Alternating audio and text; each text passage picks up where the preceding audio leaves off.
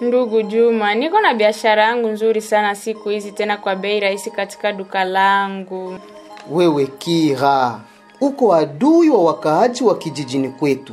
Sababu gani unaweza enda kuleta vitu toka kabila zinazotutatiza? Je, wajua kama ile biashara yako inaweza kuwa na sumu kwa wakaaji wa hapa? Nimeshaambia wakaaji wasipime hata kununulia ndani ya duka lako. Ndugu Juma, nilizani uko na uwezo wa kuongoza raia.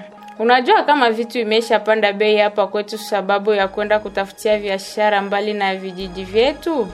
Unajua kama tangu zamani tulichangia maisha na ndugu zetu wa kijiji ya ng'ambo. Sababu gani leo tunjwe vifaa toka kwao inaweza kuwa sumu? Hmm, nadhani unaweza kuwa na raison, lakini nimesoma kwenye mitandao na hata nimesikia watu wanasema kwamba wale watu ni adui wetu na hakuna kizuri kinaweza toka huko. Hizo maneno za uvumi ndizo zinaleta chuki kati yetu. Hatuwezi kaa bila mahusiano kati yetu. Ni vyema tujenge soko za pamoja na tuendeshe biashara pamoja ili tuboreshe uchumi wetu.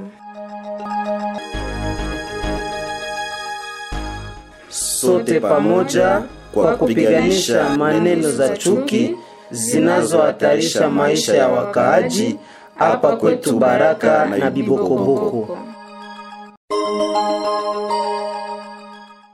Ni ujumbe wa mradi Tunaweza unaotekelezwa na muungano SVH, IGAFI, Habari RDC na Radio Maendeleo kwa msaada wa PNID.